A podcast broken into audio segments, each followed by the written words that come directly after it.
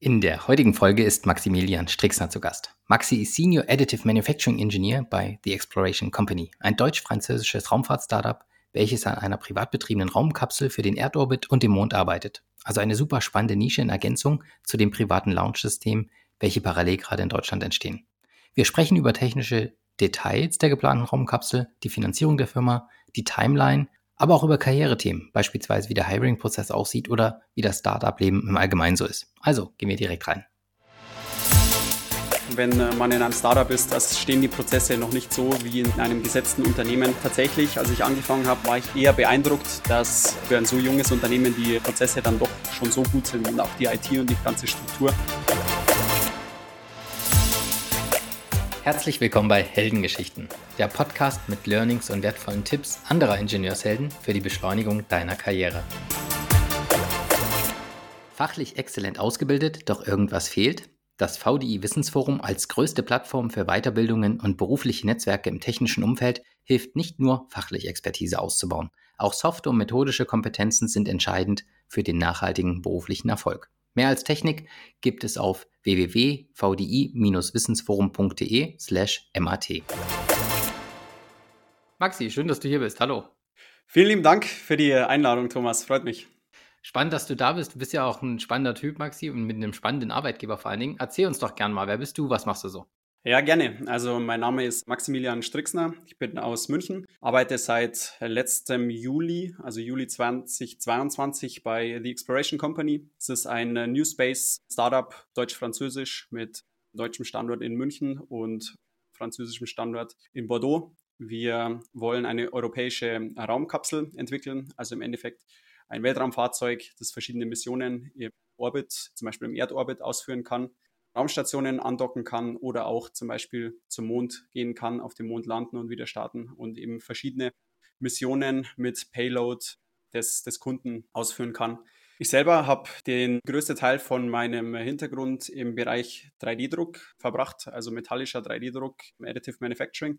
War da zum Beispiel bei verschiedenen Maschinenherstellern im 3D-Druck, zum Beispiel die Firma EOS in Kreiling oder ANCM in Starnberg oder auch bei einem Entwicklungsdienstleister und Produktionsdienstleister namens ähm, Airbus AppWorks. Wir haben damals hauptsächlich im Automotive-Bereich Serienapplikationen entwickelt für Aluminium- und Titanbauteile. Und jetzt bei The Exploration Company ist die Aufgabe ein bisschen äh, breiter gefächert. Da kümmere ich mich im Endeffekt um alle Bauteile, die entweder schon 3D gedruckt sind oder Kandidaten dafür sind. Das heißt, hauptsächlich hauptsächlich Bauteile aus den äh, Triebwerkskomponenten, aber eigentlich auch alles Mögliche. Das heißt, es ist viel Arbeit mit Suppliern oder auch langfristig vielleicht mal was intern zu machen. Genau. Okay, also du bist jetzt auch bei, bei dem jetzigen Arbeitgeber deinem Thema treu geblieben und bist so im genau. Additive genau. Manufacturing Bereich, ja? Ich wollte nicht weg, genau. okay, okay. Und was mir jetzt, als du es jetzt erwähnt hast, so richtig bewusst wurde, was ich vorher gar nicht so auf dem Schirm hatte, ihr seid also ein Startup mit zwei Standorten, von, von mhm. Beginn an schon mit zwei Standorten, ja? Ist das genau. richtig? Finde ich ein bisschen ungewöhnlich. Die meisten gründen ja irgendwie, ja, als, als Startup-Team, als Gründerteam an einer, ja, an einer Stelle sozusagen. Und ihr seid von, von Anfang an gleich mal da auf zwei Beinen unterwegs. Ja, genau. Ähm, wie kommt es dazu? Weißt du das? Das hat einen ganz gewollten Hintergrund eigentlich im Endeffekt, weil wir wollen uns selbst als europäisches Startup präsentieren. Nicht als deutsches und nicht als französisches, sondern tatsächlich als, als europäische Einheit. Und von dem her hat es von Anfang an Sinn gemacht, das so zu wählen. München aus dem Grund, weil hier hohe ähm, Aerospace-Kompetenz ist, eine große Fertigungskompetenz und in Frankreich ist der Standort in Bordeaux. Da ist zum Beispiel eine hohe Propulsion, also Antriebskompetenz für, für Raketentriebwerke. Von dem her war es eine strategische Entscheidung, das von Anfang an so zu machen. Okay. Habt ihr dann auch so eine Ressortaufteilung, wer was macht? Oder also was, was läuft jetzt nur in Frankreich, was ihr nicht macht? Genau. So ist es im Endeffekt auch aufgeteilt. Also wie schon gesagt, Propulsion ist in, in Frankreich, in Bordeaux. Hier in mhm. München mhm. ist AIT, also Assembly, Integration und uh, Testing. Das ist im Endeffekt okay. eine Abteilung, wo die Bauteile zusammenkommen, integriert werden, so heißt es im, im Luft- und Raumfahrtbereich. Und getestet werden liegt auch daran, dass eben viel von der Kompetenz hier in München ist. Dann ist zum ja, Beispiel okay. auch der Einkauf noch hier in München. Genau, aber es ist hauptsächlich nach, nach Abteilungen und nach Funktionen getrennt. Ah, verstanden, okay. Und Headquarter, wenn man das jetzt einschränken muss, wo sitzt die Geschäftsführung? Pendelt die auch oder ist die auch aufgeteilt? Oder? Also ich glaube, bin mir jetzt nicht ganz sicher, aber rein rechtlich ist es so, dass München Headquarter ist und dass die der französische Sitz des Tochterunternehmens ist. Ah ja, okay. Aber nur rein rechtlich so. Also wir sind absolut äh, gleichberechtigte Unternehmen und arbeiten komplett synchron zusammen. Also da gibt es da gibt's keinen Unterschied. Ja, okay. Ja, spannend. Äh, in dem Zusammenhang interessiert, wie bist du denn da reingekommen? Ähm, was, ja, wie sieht denn der Bewerbungsprozess aus? Kannst du da was, was zu sagen? Wie kommt man vielleicht rein, wenn jetzt andere auch sagen, Mensch, das klingt total spannend ähm, und interessant. Wie, wie kann man für euch arbeiten und wie kann man sich bewerben? Worauf kommt es da an? Also ähm, reinkommen oder an, an Positionen in der Firma ist eigentlich relativ straightforward über die Homepage. Also wir haben eine, eine, Jobseite, wo relativ viele Positionen ausgeschrieben sind. Wir sind stark am Wachsen und es wird auch noch einige Zeit lang so, so bleiben. Der Bewerbungsprozess an sich ist eigentlich ganz interessant. Es geht los mit einem Personalgespräch. Da spricht der Kandidat oder die Kandidatin mit jemandem aus HR. Ist im Endeffekt ein Kennenlerngespräch, was sind die Kompetenzen, was macht die Firma eigentlich, ist ja auch nicht immer so ganz klar bei uns, was sind die Ziele, was sind die Ziele von der Person, also im Endeffekt ein leichtes Kennenlernen und ein kurzer, ein kurzer Check, ob es passen könnte.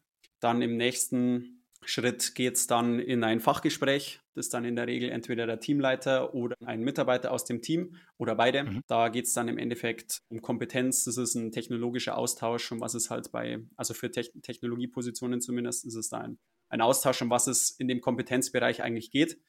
Dann bekommt der Kandidat oder die Kandidatin einen Use Case, der zu bearbeiten ist. Also im Endeffekt geht es ah, ja. dann da aus dem Kompetenzbereich um eine Aufgabe, die zu lösen ist. Die wird dann eingeschickt vom Team angeschaut und dann bewertet, ja, ist es, ist es getroffen worden, ist die Herangehensweise interessant, ist, wäre das, wäre das was Wertvolles für uns. Dann im nächsten Schritt geht es an ein Company Fit Interview. Da geht es dann weniger um die, um die Kompetenz und den Hintergrund der Person, sondern mehr um persönliche Themen. Also wie passt die, die Person charakterlich zur Firma? Ja. Das heißt, inwieweit stimmen die Ziele von der Person mit den Zielen vom Unternehmen überein?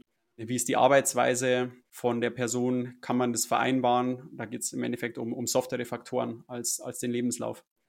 Und wenn auch hier grünes Licht gegeben wird, dann geht es in die letzte Stufe. Das ist ein Interview mit unserer CEO Ellen. Da ist es dann nochmal weniger technologisch. Da geht es dann tatsächlich darum, dass Ellen sich nochmal anschauen will, ob die Person gut zur Firma passen würde. Also es ist eigentlich dem Company Fit Interview ein bisschen ähnlich, aber es ist im Endeffekt ein, ein letzter Check, um halt sicherzustellen, dass die Person wirklich zu uns passt und von beiden Seiten auch dann klar ist, dass man das machen will oder eben nicht. Und wenn Elen dann eben auch noch das Go gibt, dann kommt es zum, zum Vertragsangebot.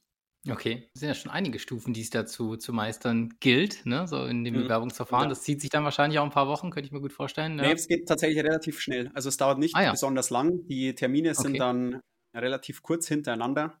Aber ah, ja. es sind natürlich schon, schon einige Hürden zu nehmen, das stimmt schon, ja. Das ist im Endeffekt, ich finde es ich find's schon gut, weil im Endeffekt bekommen beide Seiten einen guten Eindruck. Es ist ja mhm. nicht nur so, dass sich der Bewerber bei uns bewirbt, sondern wir auch bei der Person. Also es müssen beide ja. Seiten über, überzeugt sein. Und wenn man diesen Prozess dann eben durchläuft, dann lernt man die Person von verschiedenen Seiten kennen und dann ist es, wird es irgendwann schon klar, ob es passt oder, oder eben nicht. Von dem her ist es eigentlich für beide Seiten gut. Und wenn es jetzt zum Beispiel jemandem zu viel wäre, diesen Prozess zu, zu, durchlaufen, dann ist es eigentlich von Anfang an schon klar, dass es wahrscheinlich nicht passt. Und wenn okay, jemand ja. aber den Prozess gut finden würde und ja, auch, auch begeistert davon ist, wie ich zum Beispiel, also mir hat das, ich habe das super gut gefunden, dann ist es halt, ist es halt ein, ein Zeichen, dass es passen könnte. Ja, ja, das verstehe ich. Ich meine, es ist an sich ja auch immer ein Indiz, wenn man so sorgfältig vorgeht bei der Personalauswahl, dann spricht das ja vor allen Dingen auch für das Unternehmen, ne? dass man nicht einfach mhm. ja, blindlings jeden einstellt, ne? jetzt einfach nur unter dem Druck ähm, des Wachstumsschmerzes einfach versucht, jeden zu nehmen, den man irgendwie in die Finger kriegt, sondern trotzdem ja, noch mit, mit, der, mit der Geduld ne? und dem, äh, ja, vielleicht auch dem Anspruch an, an Exzellenz dann vielleicht die Leute sucht, die, die einen wirklich verstärken und die zu einem passen. Das finde ich auch gut. Interessant finde ich den letzten Schritt, ne, dass dann, dann nochmal mhm. so ein Geschäftsführungsveto möglich wäre. Ja. Weißt du das? Ist das schon mal passiert, dass alles, alles gepasst hat und dann die Chefin sagt? Weiß ich nicht, ob schon mal passiert ist. Im Endeffekt, oft ist es auch so, dass Ellen dann sagt, ja, wenn, wenn jetzt alle sich sicher sind und ich nur kleine Zweifel hätte und aber der Abteilungsleiter oder die Leiterin dann sagt, ja, wir brauchen den Kandidaten unbedingt, dann, dann, dann lässt sich da auch drüber reden. Also es ist dann auch keine Entscheidung einer Einzelperson, sondern von allen ja. Personen, die im Bewerbungsprozess teilgenommen haben. Ja, okay. Ich meine, vielleicht ist es ja auch nicht unbedingt so ein, so, so ein Veto-Prozess, ne, wo man ein Misstrauen gegen das Verfahren hat als Geschäftsführerin, nee, sondern so vielleicht eher so der, der Gedanke, ja, Mensch, ich möchte auch alle Leute kennen, die für mich arbeiten, ne? Und das ist einfach eine Art der Wertschätzung, dann auch genau. mit der Chefin nochmal genau. Kontakt zu haben, bevor es losgeht, ne? Vielleicht kann man es auch so sehen. genau, das stimmt. Okay. Erzähl vielleicht nochmal kurz, bevor wir da fachlich nochmal reinschauen, wie ist denn das Arbeiten für ein Startup aus deiner Sicht? Ich meine, ich stelle mir das immer recht chaotisch vor, ne? So das Schiff bauen während der Fahrt, ne? Prozesse sind noch nicht da, die Leute kommen so peu à peu an Bord, müssen immer wieder geonboardet werden. Es gibt alles noch nicht so, die ganzen Prozesse stehen nicht fürs Onboarding, Learning ja. by Doing, alles ändert sich andauernd die, ja. die Organisation wächst und dann müssen auch neue Strukturen auf dem Weg geschaffen werden. Ne? Am Anfang kann man sie alles über die Tische werfen, irgendwann geht das nicht mehr. Aber das ist jetzt nur so mein Eindruck so aus einer Startup-Welt ganz, ganz allgemein und pauschalisiert. Wie, wie läuft das bei euch? Wie ist das bei, wie ist dein Eindruck bisher? Ja, das ist, ist natürlich absolut richtig. Wenn man in einem Startup ist, das stehen die Prozesse noch nicht so wie in einem in einem gesetzten Unternehmen. Chaotisch würde ich jetzt nicht gleich sagen, dass es ist. Tatsächlich, als ich angefangen habe, letztes Jahr im Juli, war ich eher beeindruckt, dass für ein so junges Unternehmen die Prozesse dann doch schon so gut sind und auch die IT und die ganze, ganze Struktur. Also Wie viel wart ihr da, als du angefangen habt? ja, da hast? waren wir um die 20 so ungefähr. Okay, und jetzt seid ihr wie viel? Jetzt sind wir knapp über 90. Oh ja, da ist schon gut was passiert. ja, das, da, ist tatsächlich, da ist tatsächlich einiges passiert, ja. Und als ich damals angefangen habe, war das Unternehmen eben gerade genau ein Jahr alt. Also es wurde eben, mhm. glaube ich, im Juli 21 gegründet und ich habe im Juli 22 dann, dann angefangen und auch da, die IT-Struktur war schon relativ gut, aber es ist natürlich so, dass die Prozesse nicht so sind wie, wie in einem gesetzten Unternehmen und dass relativ viel auf Zuruf passiert am Anfang noch, auch, per, auch mit der Logistik und, und Einkauf und so weiter. Wird jetzt alles gerade in geregelte Bahnen gebracht. Wir haben jetzt September einen äh, Quality Engineer bekommen, der die ganzen Prozesse mal aufräumt. Also der macht jetzt, äh, macht jetzt eine große Aufräumaktion mal okay. im Unternehmen mit, äh, mit Prozessen. Äh, man merkt schon, dass es sich deutlich mehr äh, professionalisiert aktuell. Ich bin ja das Startup-Leben relativ gut gewohnt. Bin quasi ausschließlich in Startups gewesen bisher und da waren die Startups eigentlich deutlich älter und die Prozesse und die Kommunikationswege und alles eigentlich deutlich chaotischer. Also eher so, wie du es jetzt vorhin gesagt hast. Und ja, das liegt hier vor allem dran, dass halt das Gründerteam keine Studenten sind. Ist mir auch immer wichtig zu sagen, dass wir halt kein äh, Studenten-Startup sind mit Leuten, die direkt von der Uni kommen und dann eine gute Idee haben und es dann machen, was ja auch absolut legitim ist. Aber wenn halt gestandene Manager und Managerinnen, die das Unternehmen gründen und die Prozesse dann schon mitbringen. Es sind halt viele Leute von, von Airbus zu uns gekommen. Also zum Beispiel unsere CEO, Elen, war ja ähm, Innovationsleiterin bei Airbus und die haben halt einfach eine Erfahrung und wissen halt schon, wie die, wie die Prozesse ablaufen müssen, dass du einen relativ guten Startpunkt hast. Plus, sie wissen halt auch genau, welche Prozesse das Unternehmen langsam machen und welche man so weit nach hinten schieben sollte, wie es geht wie zum Beispiel einen, einen Änderungsprozess oder Änderungsmanagement, solche Geschichten, die dann wirklich halt zähe Prozesse werden, die schiebt man dann halt eher nach hinten und da, wo man schnell ist, das führt man halt direkt ein und alles andere kommt dann nach und nach. Also es besteht halt ein sehr gutes Gefühl dafür, wie die Prozesse sein müssen, um am Anfang schnell zu sein. Okay. Ja, ich glaube in der Tat, das macht einen Unterschied. Wenn das Management von Anfang an schon so eine gewisse Seniorität mitbringt, ne, also ein genau. bisschen Berufserfahrung mitbringt und da schon einiges gesehen habe. Das hilft natürlich dann auch äh, von Anfang an vielleicht da mhm. den Fokus auf die richtigen Strukturen zu legen. Was man ja auch immer mal wieder erlebt, ist, dass in Startups, die vielleicht schneller wachsen als der, als die Persönlichkeit der Gründer. Ne, dann mhm. kann es ja auch mal vorkommen, ja, dass dann das so ein Gründerteam irgendwann vielleicht in so eine Situation der Überforderung kommt, ne? dass die vielleicht dann irgendwie eine Organisation ja. unter sich wachsen sehen, derer sie gar nicht mehr Herr sind. Ne? Dann bist du vielleicht, stimmt, dann, ja. wie, du, wie du beschrieben hast, bist vielleicht 26 Jahre, hast gerade vor einem Jahr dein, dein den Abschluss gemacht und auf einmal hast du irgendwie 200 Leute unter dir, weil es so gut läuft und dann ist das Ding größer, als du eigentlich selber bewältigen kannst. Ne? Das ist ja dann bei euch auch keine Gefahr, die so unmittelbar droht, weil dann ja das Management-Team ja anscheinend schon ein bisschen mehr Erfahrung mitbringt. Ne? Genau, ja, die Gefahr sehe ich jetzt aktuell tatsächlich nicht. Und die Planung ist auch sehr, sehr langfristig. Also unsere CEO vor allem, die denkt, ja, natürlich muss sie in Monaten denken fürs Unternehmen, aber die Strategie geht halt eher in, in Jahren bis Jahrzehnten. Von dem her bin ich jetzt absolut überzeugt, dass ja, dass, es, dass die Gefahr nicht besteht. Vielleicht zur Finanzierung. Ich meine, wenn ihr jetzt sagt, ihr seid da so schnell gewachsen, mhm. gerade im Raumfahrtbereich, ist das ja mit Sicherheit in oder stelle ich mir so vor, in irgendeiner Form Wagniskapital, weil ihr habt jetzt noch kein, keine rentable Umsatzquelle in irgendeiner Form. Ist ja noch nicht in, im operativen Geschäft. Sind das jetzt VCs, Venture Capital Geber oder mhm. sind das Privatinvestoren oder wo kommt das Geld her für, für das, was ihr da so tut und die ganzen Menschen, die da arbeiten? Ja, das sind tatsächlich hauptsächlich Venture Capital Geber, also mhm. Wagniskapital.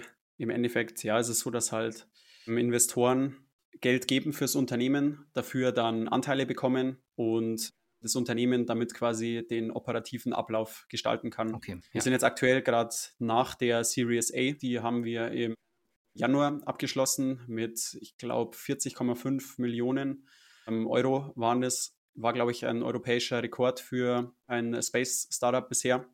Und im Endeffekt, ja, läuft so, dass man einen bestimmten Geldbetrag dann, dann einsammelt mit Investoren, die nicht nur Geldgeber sind, sondern definitiv auch Entwicklungspartner, die helfen dann beim Unternehmensaufbau, helfen beim Kundenakquise, beim Partnermanagement, bei Suppliern, eigentlich alles, alles Mögliche. Also es ist tatsächlich eine, eine sehr enge Betreuung und das Geld reicht dann eben einen gewissen Zeitraum, vor allem wenn man Hardware produziert, so wie wir, verbrennt das Geld relativ schnell.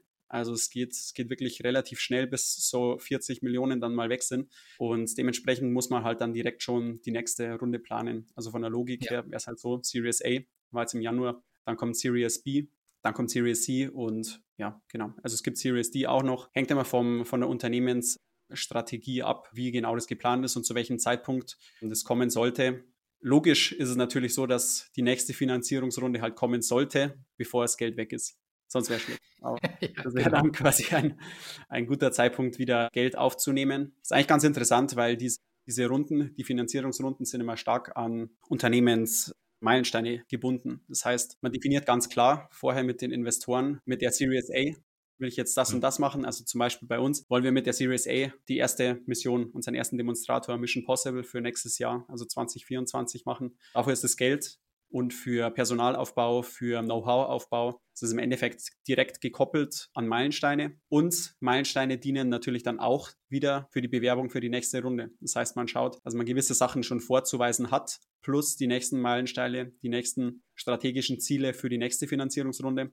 Und so versucht Klar. man sich quasi immer von Runde zu Runde zu hangeln, bis man irgendwann dann selber profitabel wird. Ist ja auch so eine Art Vertrauensaufbau, ne? Wenn ihr einmal was, ihr habt jetzt versprochen, mit dem Geld das zu schaffen, und wenn ihr das sag mal, den, den Proof bringt, ne? Haben wir geschafft, so wie mhm. euch versprochen. Dann ist genau. auch der Trust da, dass man euch nochmal Geld gibt. Und ich meine, genau das, kann, das kann ja auch lange dauern, ne? Es gibt bei Tesla zum Beispiel waren das ja, ich weiß gar nicht, ich habe jetzt nicht recherchiert jetzt nebenbei oder so, aber meine, dass zehn Jahre oder sowas waren, ne? wo, wo Tesla oder sogar mehr, ne? wo die rote Zahlen geschrieben haben und Investoren mhm. immer wieder Geld nachgespritzt haben, immer mit dem, mit der Confidence, ja, irgendwann ist der Turnaround und inzwischen sind die ja hochrentabel. Aber es hat eine ganze mhm. Weile gedauert. Das hat eine Weile gedauert und Genau, und das war bei Tesla auch zwischenzeitlich mal richtig knapp. Also die waren genau. wirklich kurz vor, kurz ja. vor, äh, ja, kurz davor, dass sie gar kein Geld mehr hatten und dann ist halt doch nochmal eine, eine Finanzierungsrunde gekommen. Also das war halt wirklich auch in allerletzter Sekunde und das war eigentlich ziemlich bezeichnend, weil es halt zu dem genau dem gleichen Zeitpunkt war, in dem SpaceX im Endeffekt, also auch von Elon Musk, auch vorm Ende stand. Und ja. genau dann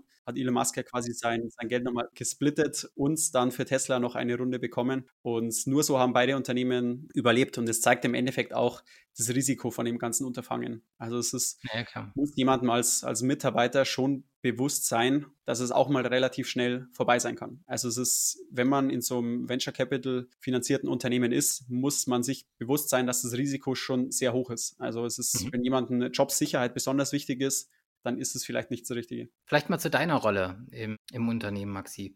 Was mhm. ist denn jetzt konkret deine Aufgabe? Woran arbeitest du im Moment die meiste Zeit? Was ist jetzt das, was dich so beschäftigt? Also ich habe verstanden, 3D-Druck, Additive Manufacturing, vor allen Dingen so im Metallbereich. Ne? Mhm. Im Propulsion-Bereich spielt das ja auch eine Rolle, hast du eingangs schon gesagt, hast du früher zumindest schon mitgemacht. Und das liegt ja dann aber vielleicht eher in, im französischen Part.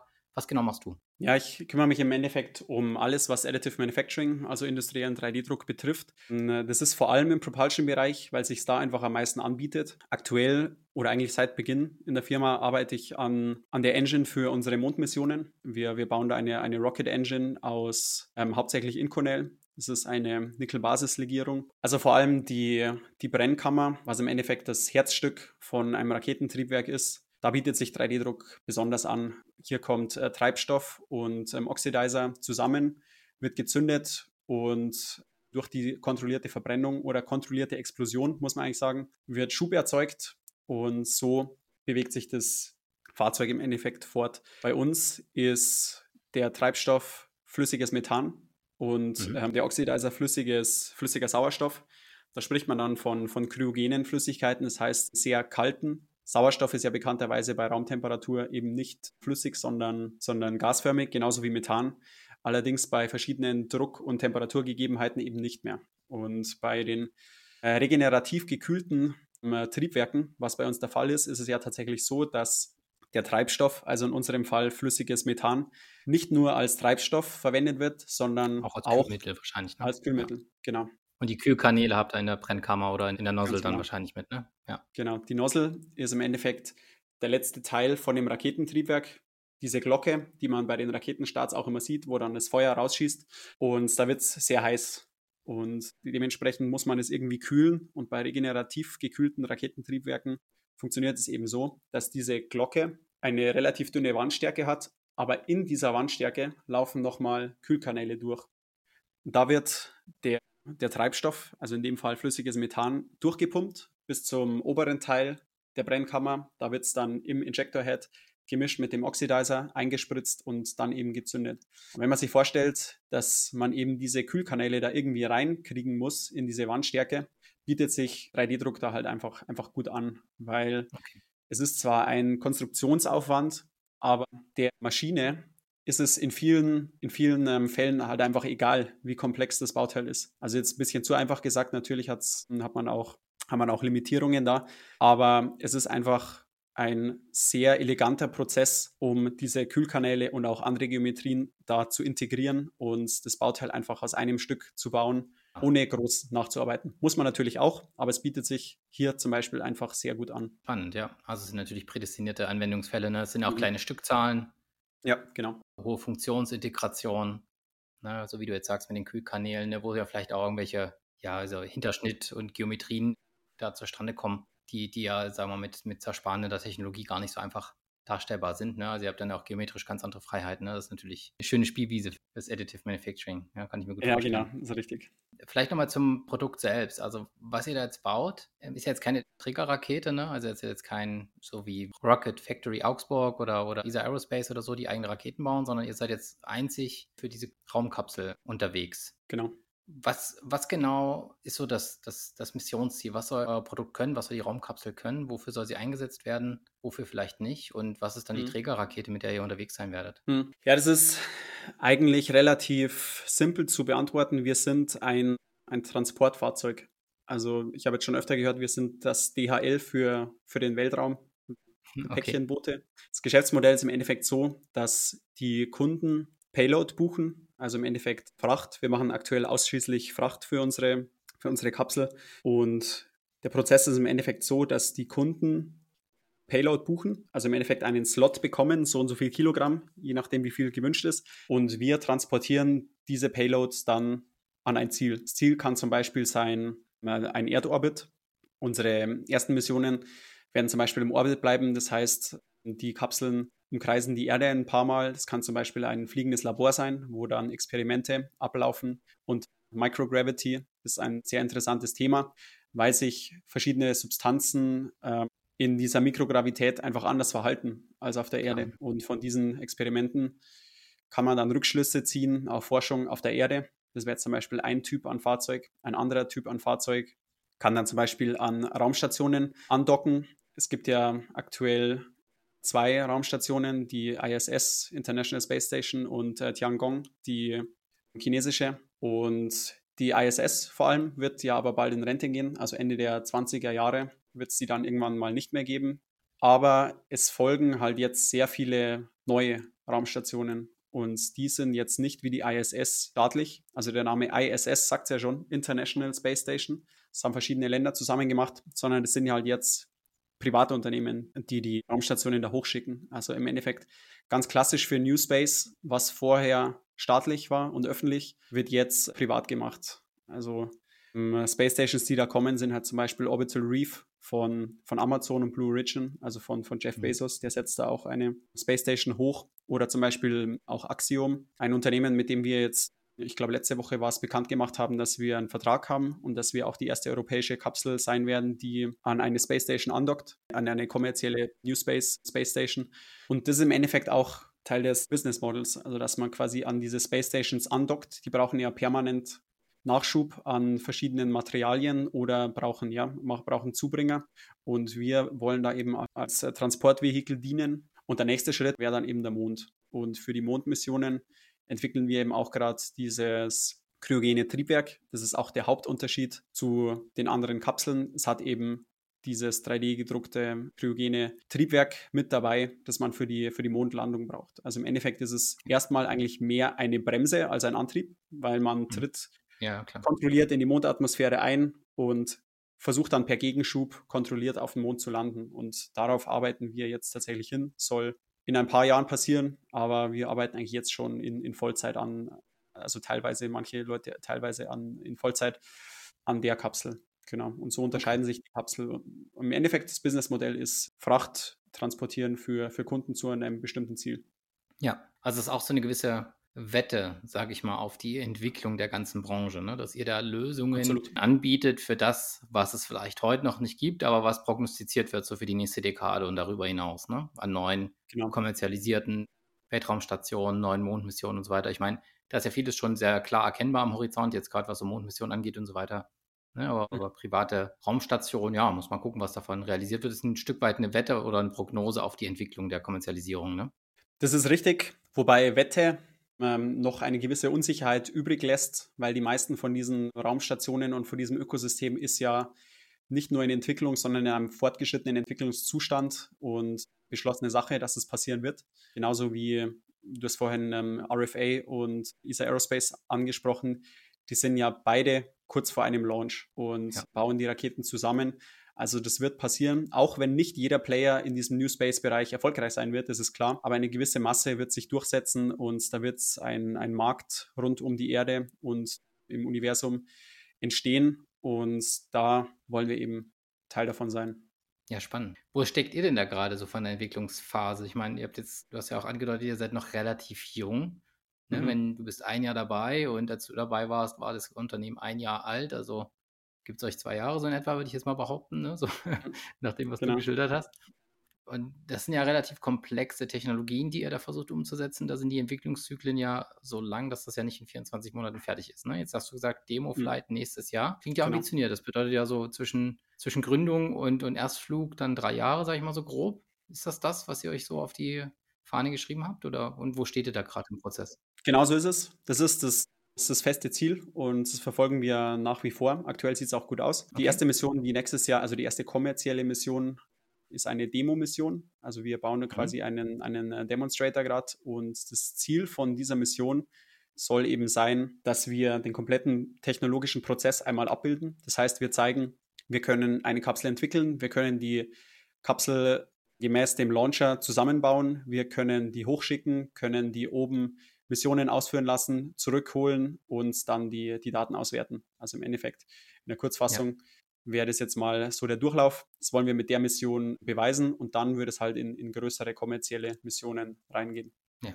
Und macht ihr da viel, gerade die, die Fertigungstiefe, macht ihr da viel in Eigenleistung oder setzt ihr da viel auf, auf ein Lieferantennetzwerk? Wie würdest du das beschreiben oder wie würdest du den Anteil vielleicht darstellen? Ist das mhm. jetzt größtenteils Eigenproduktion oder koordiniert ihr nur so als Systemengineering die, die, den Zusammenbau und die Konstruktion?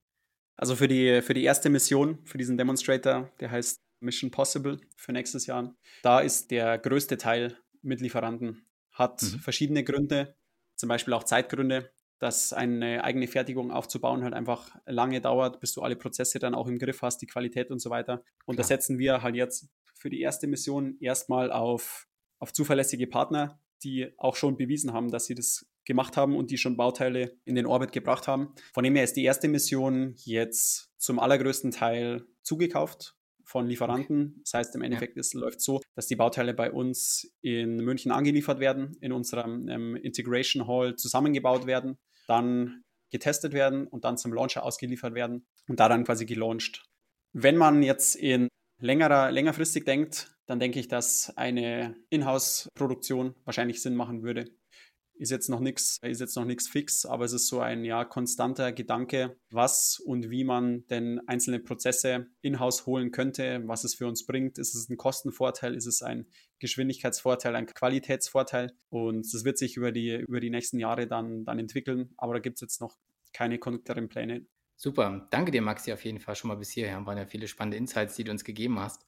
Vielleicht Sehr zum gerne. Abschluss noch eine letzte Frage. Die Zuhörerinnen und Zuhörer, die jetzt sagen, Mensch, das klingt so cool, da möchte ich auch gerne dabei sein. Die Exploration Company, das könnte was für mich sein. Wen sucht ihr denn im Moment als Verstärkung? Wer, ja, wen, wer könnte denn interessant für euch sein? Sehr viele Leute tatsächlich. Also wenn man mal auf der, auf der Website vorbeischaut, das sind viele interessante Positionen. Die sind aktuell noch hauptsächlich technologisch. Es halt einfach darum geht, die, die Technologie zu meistern, bestimmte Herausforderungen zu bewältigen. Es sind aber mhm. nicht nur technologische Positionen, jetzt um mal ein paar rauszugreifen. Wir suchen zum Beispiel einen ähm, Chemical Engineer. Da geht es um tatsächlich Produktion von, von verschiedenen Treibstoffen, Analyse von den Treibstoffen. Das ist eine sehr, sehr interessante Position. Das wäre in Bordeaux. Dann suchen wir für für München suchen wir Ingenieure und Techniker im AIT-Bereich, also wie vorhin schon gesagt, Assembly, Integration und Testing, Testing, die dann im Endeffekt dafür verantwortlich sind, die Bauteile zusammenzufügen, zu testen und für den Launch bereit zu machen. Okay. Oder zum Beispiel auch Designer, die sich quasi um das Design von den, von den Bauteilen und von der Kapsel kümmern. Also es gibt tatsächlich eine Reihe an interessanten Positionen. Wir sind stark gewachsen in diesem Jahr und es wird auch noch ein gutes, eine gute Zeit lang so, so weitergehen. Also wenn man einfach mal auf der, auf der Homepage vorbeischauen will, da gibt es interessante Sachen zu sehen, auf jeden Fall, ja. Okay, sehr schön. Super, Maxi. Vielleicht hast du jetzt irgendwen getriggert, der gesagt hat, oh Mensch, das, das klingt genau nach mir. Hoffentlich, äh, jetzt, hoffentlich, ja. jetzt, jetzt dann Bewerbung rein nach dem, nach dem Anhören des Podcasts. Vielen lieben Dank für diesen spannenden Austausch und danke dir für das Gespräch. Ja, sehr gerne, Thomas. Hat großen Spaß gemacht. Dankeschön. Super, dass du eingeschaltet hast und bis jetzt dabei warst. Wenn du etwas für dich mitnehmen konntest, dann klick doch gleich auf Abonnieren, damit du keine Folge mehr verpasst. Empfehle den Podcast auch gern deinen Freunden und Kollegen weiter. Noch mehr Tipps für deine Karriere findest du übrigens auf meiner Webseite www.ingenieurshelden.de. Schau gerne mal vorbei. Bis zum nächsten Mal, dein Thomas.